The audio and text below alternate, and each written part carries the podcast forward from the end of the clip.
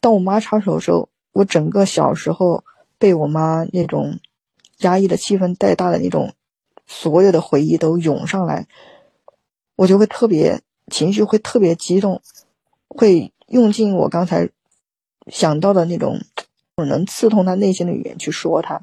我当我做完这种事儿之后，我又觉得那我不就是跟我妈一样的人了吗？我就是通过伤害对方的话来达达到自己的目的，这样。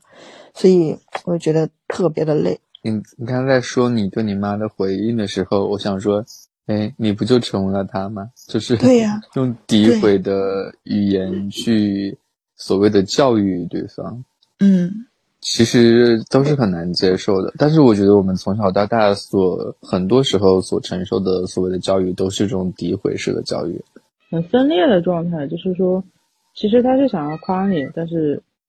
他是必须以贬低你的方式。